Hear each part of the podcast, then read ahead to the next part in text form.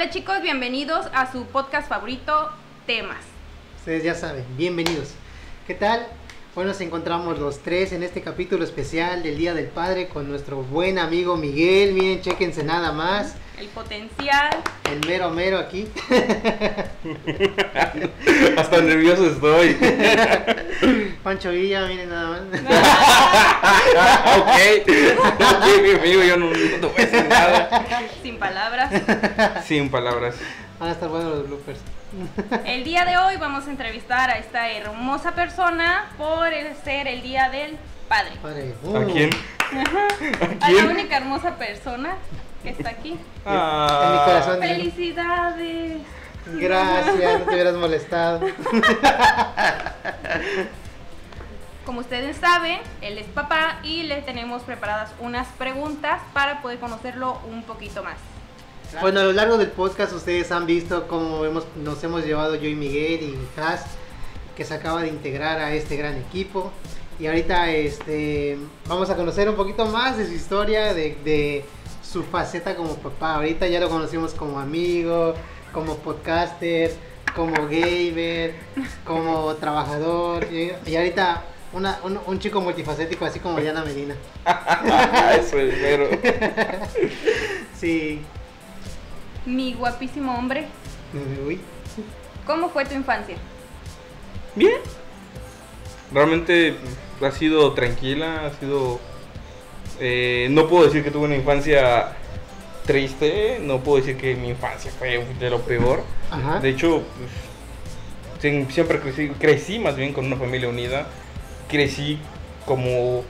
eh, no sé, me gustaría, bueno, no me gustaría, pero dicen que por ahí que los que tienen una peor vida son los que tienen mejor desempeño, pero yo no, o sea, yo me la pasé casi siempre con mis papás, con mis hermanas, tengo mucha amistad, mucha unión con ellos, me la me siento muy contento con ellos, platico Mm. con ellos, con mis cuñados ya me siento uf, súper súper bien. Y en cuestión de infancia, pues no, o sea, mi infancia fue tranquila, fue divertida, yo disfruté mi infancia. Me sentí bien en mi infancia. Era así, sí, era un poquito diferente en el, en el contexto de, de con los demás niños porque pues yo no crecí con niños, yo crecí con puras niñas, entonces sí fue como que un poquito eh, diferente. Yo no, no, no fui tanto de pelear, no fui, no fui de ver Dragon Ball Z y esas cosas. o sea, no, de verdad. Aún me Y- pregunto si tu infancia te fue, buena. No, y hasta hoy en día no me, no me gusta. No, no me gusta Dragon Ball Z. Me, me gustaría decir, ah, me Vamos a gusta. tener ¿no? que obligarlo a ver toda la serie. ¿Verdad que sí? No, ya lo vi, de hecho ya la vi, pero no es, o sea, eh, es bonita, es divertida, pero no al nivel que sí, no, no siento que esté al nivel que lo ponen. O sea, siento que le ponen muy muchos laureles y es una obra medianamente decente. Bueno, Porque tampoco, tampoco se me hace como que la mejor obra. Has hecho trizos en, mi en corazón en gustos este se momento. rompen géneros. Sí. Así que, ¿vas, querido amigo? No, después de lo que me acabo de enterar, ya no sé cómo continuar. ya, sabía lo de, ya sabía lo de Star Wars. ya van dile, dos. dile, Santos, dile. Te tenía aquí. no. Ya nos platicaste que estuviste, que tuviste una buena infancia con tu, con tu, con tu familia, con tus hermanas y que no tuviste problemas a grandes rasgos, por así decirlo, Ujú. refiriéndonos a cuestiones de violencia. Ujú. Y dime, ¿cuál fue el papel de tu papá en tu infancia? Uy, Dios Wow. mío. Mi, Fuerte. mi, mi- mi papá, mi señor padre, espero que pronto esté en el podcast. Sí. Eh, mi señor padre ha sido una persona que ha tenido, no, no, no como un papel eh, definido que, bueno, que le dicen, no es que mi papá era el que siempre me levantaba, no. Mi papá ha tenido todas esas facetas de padre, tanto como para regañarme, corregirme, este, enseñarme, este, pues bueno, no tiene mucho que platicamos, este, lo de la fibra óptica, ¿te acuerdas? Sí. Pues realmente lo que yo sé es a raíz de que él me ha enseñado. O sea, y sí, experiencia, y puede decir, "Ah, es que yo lo aprendí viendo y todo, sí, pero si no fuera porque él me dijera, aquí está mal, aquí corrige, aquí muévele, este, yo no sabría hacer lo que yo sé hacer hoy en día. Qué chingón. Digo, hay muchas cosas que sí, por ser autodidacta, puedo, he desarrollado, pero realmente he tenido esa, es- esa bendición de que tengo a mi papá y mi papá siempre está ahí para, para apoyar. Mi papá es un amor de persona, mi Sí, papá, mi papá es una persona que, que te dice las cosas como son, Es cierto. pero también tiene mucho amor, mucho amor que dar, mucho amor que ofrecer, Déjame tiene mucho apoyo. Yo quiero, adoro a mi suegro. Es una, una persona, es un dulce ese hombre.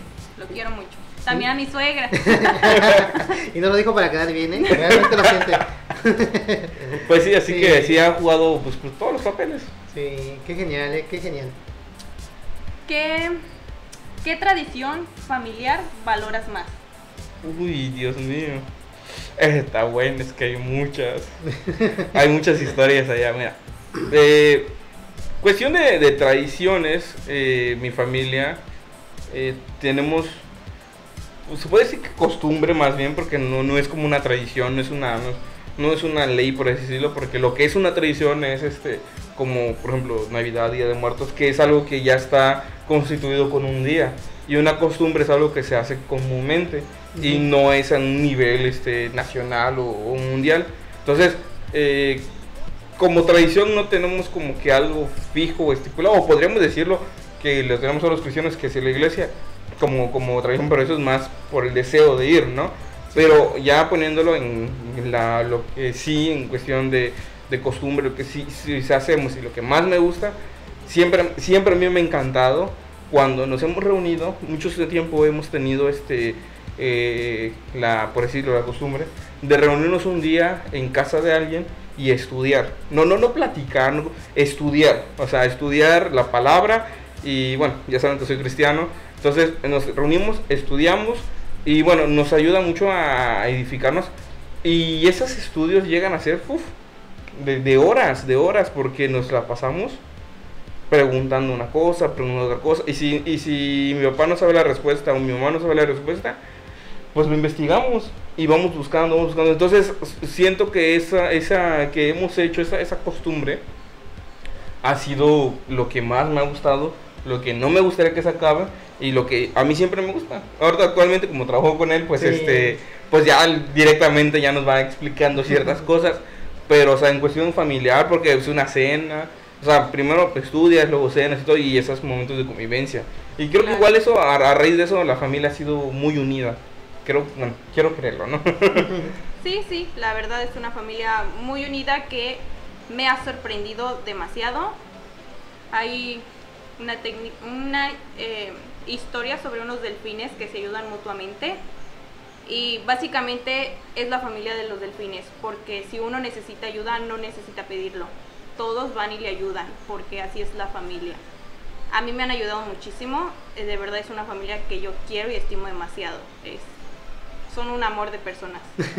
Muy cierto. tú también eres un amor de persona. Uy, ya mejor, ya me voy. no es cierto. Sigamos, No, sigamos, sigamos, sigamos. sigamos, sigamos. Ustedes tiren duro. Sí. ¿Vas tú? No, yo voy. Ah, ¿vas Ella tú? ya preguntó. ¿Ves? Ya estás Ah, sí, bien. vas tú, vas tú. Perdón, perdón, es que yo no estoy moderando. Aquí el moderador soy yo. Sí, Aquí el que manda soy yo, sí. ¿Sabes cómo me sentí? Tú modela, tú No, modela. no, no, Modela. tú debes decir, ¿sabes cómo me sentí? Es el peor trato que me han dado. No, aquí, aquí la única mandadera es, es así. Ok. Bueno, ok, continuamos. Bueno, ya nos platicaste ahorita un poquito de tu trabajo y una gran costumbre que tú haces con tu familia. Platicabas hace un momento que trabajas con tu papá, como muchos saben. ¿Y cómo es esta convivencia entre padre e hijo en el trabajo? Uy, amor y odio. Nada, mucho amor, mucho amor. Este, yo quiero mucho a mi señor padre. Este, y honestamente mm, no alcanzan las palabras para agradecerle lo, lo mucho que ha dado por mí. Y me ha acogido de muchas maneras y siempre, siempre me ha protegido. O sea, ah, ustedes me ven, pero bueno, ustedes saben que soy frágil, que soy débil, que sí lloro, que sí me quiebro, pero siempre, siempre estoy con él, aunque y lo abrazo y, y por más grandote y, y barbudo que me vean, me siento como un bebé cuando él me abraza. Entonces me siento protegido eh, eh, cuando estoy con él. Entonces, pues sí, o sea, yo soy muy ácido y sí soy muy, este, como se dice, a veces sí como que, ah, no me toques así. Sí. Pero realmente... uno, unos me, me dicen que soy medio mamila, ¿no? pero, pero bueno, Eh, pero es que sí, este, hay con gente que sí, sí me siento raro en esos aspectos. Mm. Pero a, a lo, a lo que voy, que con él, o sea, yo me siento súper feliz, eh, súper contento y me gusta estar con él. Que sí hay momentos en los cuales o- o, este, puede haber un, un- un- pequeño Conflicto, choque de ideas y todo, pero, pero son, son choques eh, y, y lo ponemos, bueno, yo lo pongo eh, en el plano en el cual está sucediendo. Por ejemplo, si es, un, si es una diferencia de ideas en el trabajo, se queda en el trabajo. O sea, yo no lo traslado a, a mi vida personal. Mm. Y si me enojé con él por algo que, que dijo o hizo mal o que me hizo trabajar doble por alguna decisión, pues yo sí, es como que, ah, sí me enojo. Y es una parte carnal que, que se tiene, pero se queda allá. Se queda en el trabajo y ya después, cuando lo veo en la casa o después, es como que, ok, como mi padre, yo no tengo ningún problema contigo, yo estoy feliz. O sea, realmente hasta, hasta ahí se queda. Sí. Entonces, este, y si, si tiene que hablar de algo, pues se habla. De hecho, él siempre me ha dado la abertura de poder sentarnos y platicar, de decir, ¿sabes qué?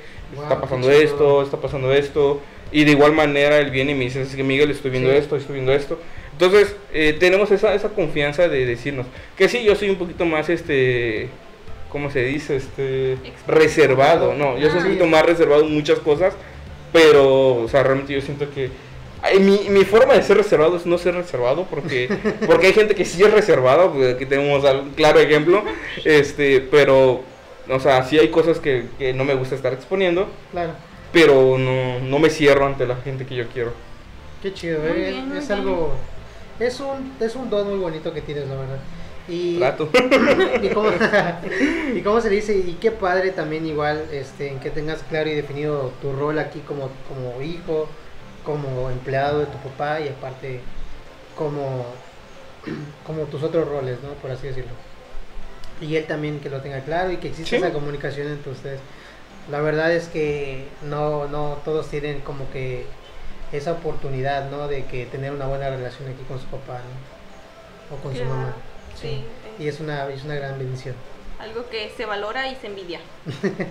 Pero de la buena, ¿eh? De la buena. Claro, claro. Sí, ahora mi amiga Has. Siguiendo con el tema de tu papá. ¿cuál es el mejor consejo que te ha dado tu papá? Ah, esa está buena. dirán que es muy trillado y que, ay, que la iglesia y que solo habla de eso.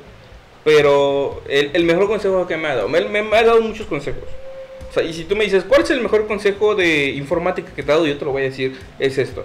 Y dice, ¿cuál es el mejor consejo de, de, de en la cuestión de tu vida este, personal? Te voy a decir, pero a gran escala, a todo, el mejor consejo que me puede dar y el mejor consejo que yo les puedo dar a todos ustedes y a ustedes los que están acá es que tengan temor de Dios. Y temor de Dios no es este no es ese punto de ay le temo no, o sea, porque se, se, se, se puede malinterpretar. Realmente el temor de Dios es saber que si no sigues a Dios o que no no sigues la enseñanza correcta, te vas a ir a dónde? ¿A dónde más te vas a ir? Entonces, mientras más temor de Dios tengas, más te vas a comportar, más vas a aprender, más vas a ayudar, más vas a servir. Entonces, sí, lo vas a hacer medida a tu, a tu capacidad, a tu momento en el cual estás viviendo. Eh, no puedes exigirle a alguien que, que, que tenga la madurez de pasar una situación sumamente difícil y que la lleve como, como alguien que ya tiene 30 años eh, siendo cristiano y que ya tiene 20 mil estudios. Es acorde a, la capacidad que tienes en ese momento, a la madurez espiritual, pero siempre cuando tú tengas lo que es el temor de Dios eh, y sigas lo que es un mandamiento de Dios y te apegues a Dios y te apegues a lo que realmente quiere Dios, tú vas a ser siempre una persona de bien. ¿Por qué? Porque Dios quiere gente bien. Perdón. Entonces, tener ese temor de Dios eh, es, lo, es lo más importante y, y sí, me ha costado mucho tiempo entenderlo, me ha costado años entenderlo y luego como que lo entiendes o co- como que lo medio entiendes o como que lo entiendes a tu conveniencia y dices, ah, cuando sí, cuando, pero cuando realmente lo entiendes y dices, ¿sabes qué? Hay que tener temor de Dios, Dios guía tu vida y tu vida es diferente y te sientes diferente y te sientes contento y entiendes qué es la felicidad, qué es la tristeza, qué es el amor, qué, qué es tener un amigo, qué es tener una pareja, qué es ser padre, qué es ser hijo y vas entendiendo todas estas cosas, entonces sales y dices, ah, es que es muy utópico, sí, suena utópico, pero es real. Porque haciendo lo mínimo, hasta yo te lo dije ese día, Mm. como sociedad, haciendo lo mínimo, la vida sería diferente. O sea, solamente con respetar una cosa, la vida sería diferente. Entonces, si realmente tienes temor de Dios, vas a respetar todo, vas a cuidar todo y vas a mejorar por ti y por los que están contigo. Entonces, teniendo ese temor de Dios, tu vida va a mejorar, va a cambiar y vas a ser, vas a ser mejor persona. Entonces, pues en resumidas cuentas es eso, tener el temor de Dios. Y porque el día de juicio va a venir y no sabemos cuándo. Puede ser hoy, puede ser mañana, puede ser en un mes, puede ser en 10 años, o te puedes morir, después llega. Pero el día de juicio va a venir. Entonces, si no tuviste temor a Dios e hiciste tus tonterías y te fuiste y no sé qué, y no te arrepentiste y no buscaste una vida bien, pues sabemos a dónde vamos a terminar, ¿no? Claro. Es, es un buen consejo. Creo que no todos los papás te dan ese tipo de consejos. Y creo que es un consejo que es valioso. Porque si tú tienes temor de Dios, tu vida va a ir mucho mejor. Porque vas a saber que estás haciendo incorrectamente las cosas y tratas de mejorar. Y al mejorar tú para estar bien con Dios, inmediatamente tu vida mejora. Muy cierto, totalmente. Así es. La palabra, mi querido amigo. Elemental. Watson. Bueno, ya hablamos un poquito de tu infancia, aquí, de, de- de los consejos que te ha dado tu papá.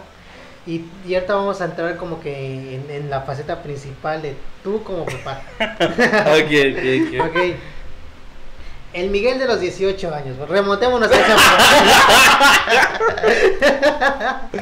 Ok. El Miguel de los 18 años que se enteró que iba a ser papá. ¿Cuál fue su sorpresa? No, pues no había sorpresa. No había sorpresa. Bueno, mira, ¿cuál fue tu primera idea que Mira. llegó así en ese momento? De que Mira, no, no, no. que ibas a ser papá. estuve feliz. Honestamente estuve muy feliz. Que sí, ya después cayó la, la realidad. Dije, ah, todo lo que va a venir, pero. O sea, yo siempre he sido de, de estar firme a las cosas que hago. Y obviamente, o sea, obviamente, todos sabemos cómo es un bebé. O sea, no, o sea, ¿qué esperaba? No, no, no puede esperar un dulce, no puede esperar dinero, o sea. Es obvio. es obvio, ¿no? Entonces, eh, y, y, bueno, al menos de mi parte, te das cuenta antes de, te das cuenta ya, dices, ah, bueno, ya, ya como que, como que ya dentro de ti el chip cambia y dices, ya no vas a hacer, vas a hacer, y dices, bueno, pero no, no te das cuenta hasta que te lo dicen. Pues me lo dicen y yo estuve feliz, estuve tranquilo. La persona que estuvo desesperada, pues ya sabemos quién es. Este sí se desesperó y obvi- obviamente porque sí es estamos estábamos jóvenes, 18, años. No manches. Entonces, pero honestamente no, no tuve miedo a, la- a las situaciones.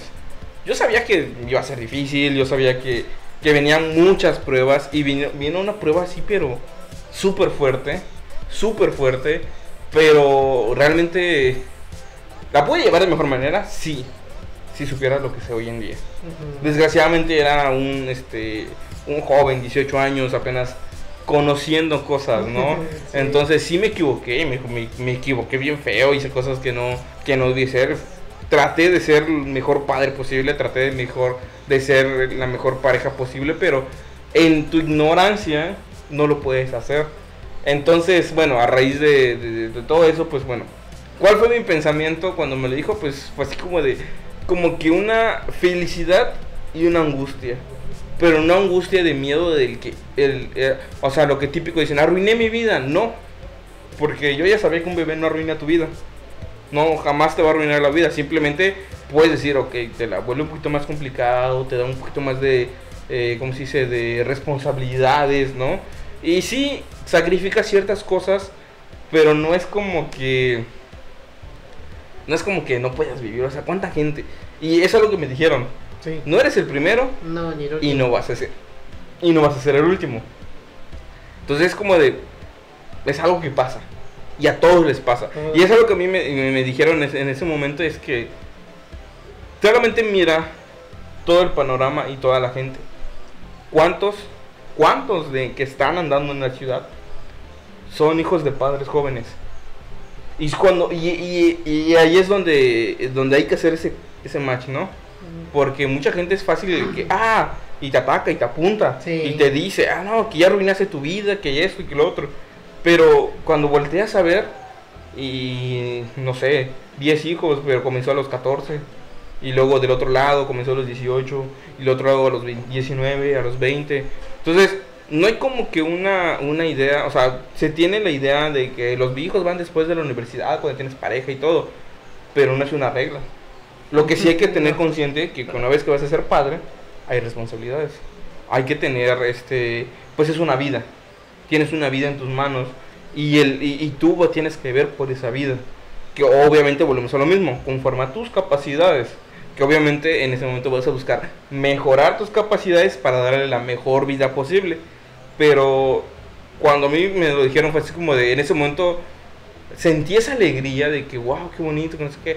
Vi to- me visualicé todo lo bonito que tiene que ser, que tiene que ver con ser padre. Ujú. Y de repente me cayó la realidad y sentí esa angustia de no tengo trabajo, estoy estudiando, eh, tengo que ser mis papás, mis papás sí me van a regañar, pero no me van a matar, o sea, no, no, no me van a, no me van a, o sea, no me van a correr de la casa o sí me van a, bueno, me van a hacer que tenga una casa, pero no voy a irme golpeado ni nada, o sea, sí me van a regañar porque obviamente merecía mi regaño, pero, o sea, a lo que voy, o sea, no era el fin del mundo, era un cambio de ciclo.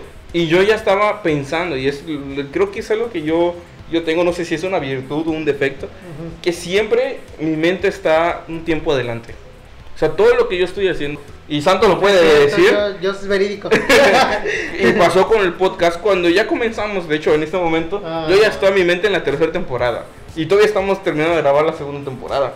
Entonces siempre me estoy haciendo. Entonces cuando me dijeron vas a ser padre, yo luego luego dije necesito esto, necesito esto, necesito esto, necesito esto. necesito-". Y ya fui armando y fue buscando pues el plan. Obviamente es el plan acorde a las necesidades que yo, a las capacidades que yo tenía. Pero pues me llegaron muchas bendiciones de muchos lados y la verdad súper contento por eso. Qué chingón, la neta. Ahora ya sí, ya sabemos un poquito más de esa historia. Un poquito más. Sí, los hilos se van ahí. Ya cuando estén, ya cuando esté terminada toda la temporada iban uniendo los videos para saber bien la historia. Va a estar bueno. Lo van uniendo. Este, el Michiverse. Correcto. Eh, es correcto. sí. Con las diferentes Lalos. Todos sabemos, bueno, creo, no sé si se ha comentado, no recuerdo bien, que tu niña se llama Natalie. Natalie, sí. Nada, le digo yo. Sí, Natalie. ¿Tenías otro nombre pensado para ella? Uh, uh, uh, uh. O sea, ¿cuál iba a ser el bueno? Y después se quedó Natalie. Natalie, en el Ok. futuro no te olvides de esto. ok, eh, teníamos varias opciones. Cuatro, para ser precisos. Dos de niño y dos de niña. ah, mira. ¿Sí? Entonces, este. No me acuerdo si era Sofía. Sofía y, y Natalie, los que había dicho. Este, ¿cómo se llama? Pues la, la, la Sí. creadora de Natalie, digámoslo así. La otra mitad. La otra mitad, sí. Este, y. Era Ian y. No me acuerdo cuál era el otro nombre, pero eran dos de niño. Miguelito. Miguelito, ¿no? No, de hecho, no, no pensamos en Miguel. No, lo que pasa es que. Bueno, tú. No sé si lo sepas, tú si lo sabes. La tendencia de los Miguel viene desde arriba, desde el abuelo, mi papá y yo somos Miguel, yo soy Miguel tercero. Entonces es como que todos de que "Eh, vamos a poner Miguel y yo, no, no vamos a voy a romper el ciclo, o sea, no, no voy a poner Miguel a mi hijo. O sea, yo soy Miguel y ya comparto mi nombre con dos. Pero gritan, Miguel. ¿Quién? De, de hecho, sí, cuando dicen Miguel Domínguez y somos los tres como que, ¿qué? bueno, no, ya, ya en serio, este, no, no era Miguel, pero la, e- esas eran ciertas opciones, ¿no? Y también yo tenía las opciones, ya me has dicho que Ian, habíamos, yo quería que se llamara también Yeuriel, si era niño, y este, sí está raro ese Está, nombre. pero está bonito. Sí está bonito Yo se me hace más bonito que Ian. Aunque Ian también se me hace bonito. Es que iba a ser Ian Yeuriel, pero no fue niño. No. Bueno, eh, el caso está que, digo, iba a ser Ian Yeudiel. Y si era niña, estaba la opción de Natalie, Anaeli o Akemi, Anaeli. Akemi. ¿A quién? Sí. Que Miguel está todo loco. no, sí, yo a mí me gustaba Akemi. De hecho, a mí me gustó que, que fuera Akemi Anaeli, porque iba a ser mi Kemi. no sé, cosas que yo me inventaba en mi cabeza. Pero terminó siendo Natalie Anaeli. 18 años. 18 años, sí, o sea, ven el nivel de madurez. bueno, este, terminó siendo Natalia Naeli. Y pues sí, eso fue el nombre escogido por este su creador, así que bueno. Y no, y ahora me, me gusta, me gusta. Sí, está bonito, pero no sé, el otro se me hizo también bonito, no sé, era, era raro. Sí. Único y diferente. Único y detergente. Tetex. ¿Has Ándale. querido amigo? Bueno, ya ahorita ya conocimos ahorita la historia de Nan y la de la creadora. La creadora. Pero remontémonos ahorita al presente. Ok. ¿Qué es lo mejor de ser papá y tener a Nan a tu lado? No podría decir que es lo mejor de ser papá. Porque no es. Ser papá no es un. No es como un logro, no es como un premio, no es como. No es como que algo que. que. que te haga diferente. Yo sigo siendo un hombre, joven, guapo, gordo. No, o sea, yo sigo siendo un hombre, siendo este. Papo. Siendo. El papu de papus. Ándale. Este, siendo, o sea, sigo siendo un hombre, sigo eh, siendo un cristiano, sigo haciendo el podcast, sigo siendo el podcaster, y etcétera, ¿no? O sea, ser padre no me ha hecho ser más esto o menos esto. Porque no tiene nada que ver una cosa con otra. A lo que voy, ser padre, eh, no puedo decirte, eh, lo mejor es este momento, no. Lo mejor que yo podría decirte, en particularmente, es tener a tu hijo. Tener a tu hijo. E independientemente a todo lo demás, tener a tu hijo. Saber que tienes un hijo que lo vas a amar toda la vida, que vas a ver por él toda la vida y que por más que pase el tiempo y crezca, lo sigas, la sigas, bueno, en este caso yo la sigo viendo como esa pequeña bebé indefensa en mis brazos. Es, esa primera vez que la tuve en mis brazos, la, la sigo viendo. Entonces, ese amor tan puro que doy y ese amor tan puro que recibo. Entonces, lo mejor es tener a tu hijo. Porque mucha gente eh, tiene hijos y, y- y desaparece. Yo he pasado por la, por la situación de no tener que ver a Natalie y se siente horrible. Se siente horrible pasar, eh, saber que la vas a ver nada más un día a la semana. Sí. Es que la vas a ver un ratito nada más. Y es horrible. Pero actualmente estoy súper contento. O sea, sí, sí se siente porque me quedo una semana con la niña y una semana se, le queda, se queda la mamá. Pero es menos. Al menos la puedo disfrutar una semana. Ven acá. Ven, te voy a disfrutar. Pobrecita. Ahí está. Ahí está la chiquitita. Está mi, la mi, mi, mi preciosa bebé. Ya, siéntate acá, ¿ok? Entonces, esto es lo que yo este, valoro más, el poder estar con la niña. Y a pesar de que luego se pone medio este, berrinchuda, lo que quiera, pero es, estoy con ella. Claro. Y ella está conmigo. Ay, cosita. Qué bonito. Ay, qué bonito. Abrazo grupal, abrazo grupal. Ay, qué bonito. Bueno, Una otra familia domínguez. eh, una, otra chiqui familia Domínguez. Ok, bueno, tiren la, la siguiente ya para, para terminar. Para terminar. Ok. ok. Más. Sabemos nosotros que somos más cercanos a ti que ha sido muy difícil el poder disfrutar a tu hija.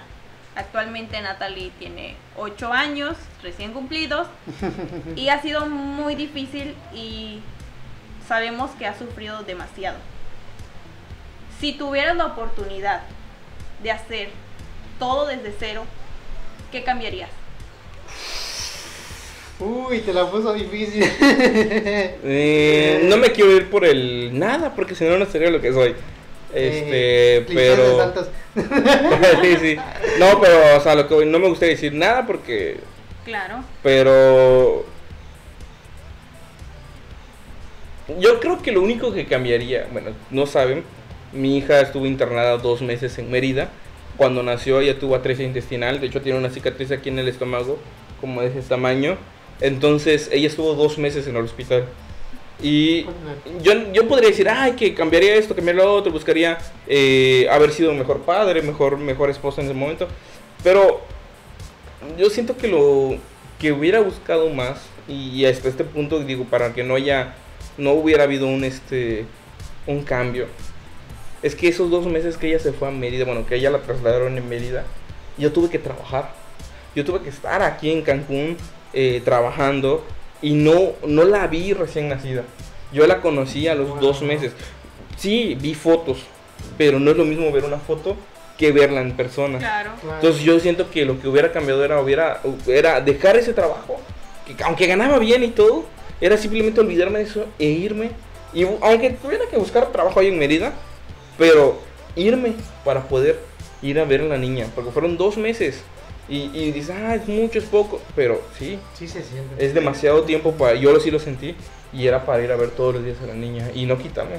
Wow. Porque pues sí la conocí ya con dos meses en persona. Sí. Digo, la vi en fotos, pero no es lo mismo. No, no lo es. Claro, no es lo mismo ver a tu bebé que te mira a los Coquita, ojos. pechota. Los primeros viscos. Sí. O sea, no, no es lo mismo. No. Pero Bueno, al día de hoy sabemos que eres un excelente padre. Sí. trato de serlo. No, no soy, no soy, Todos no soy muy bueno. Hemos visto que le has sufrido, pero siempre has estado al pie del cañón, viendo qué es lo que necesita tu hija y pues le pones toda la atención. Eso, eso para mí es muy, muy valioso.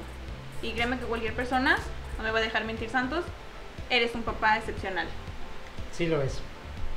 Igual me siento que tuviste un buen padre, un gran padre que realmente estuvo ahí, que te supo guiar, que te supo comprender, que te supo orientar.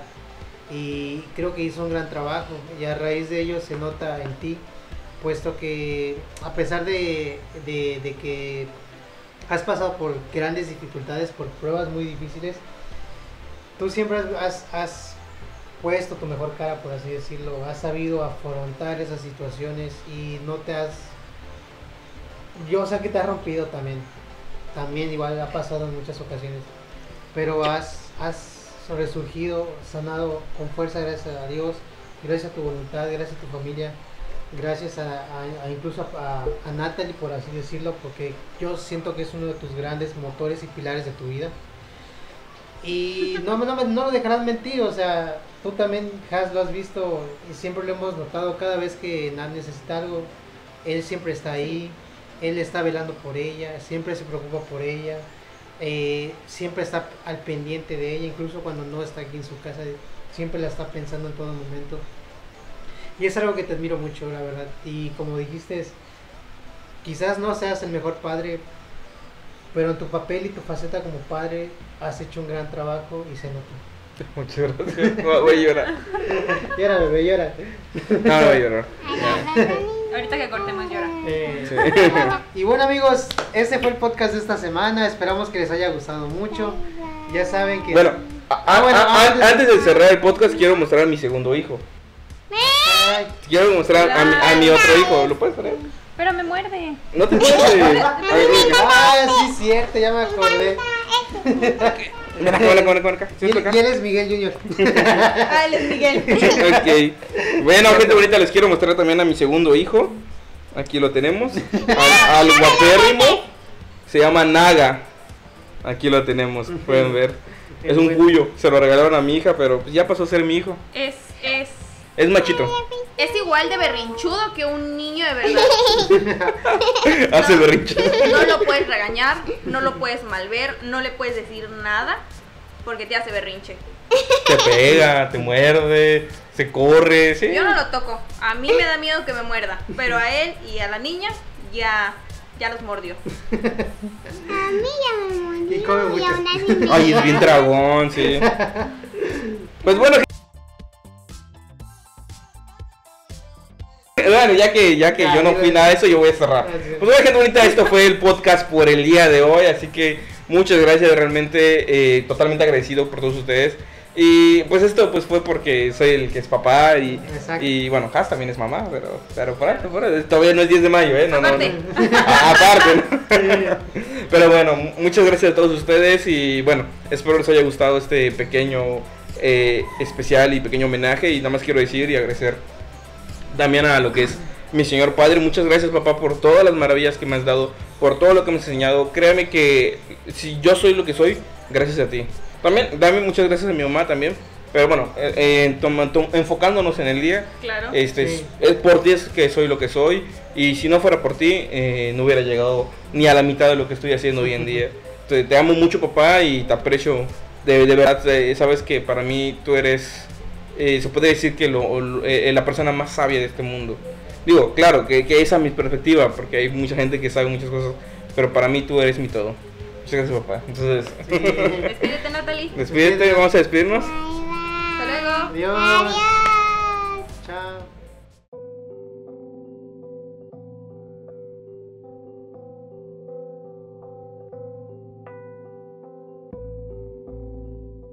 Hay que ser ASRM. Aguanta. Em, eh, Adiós.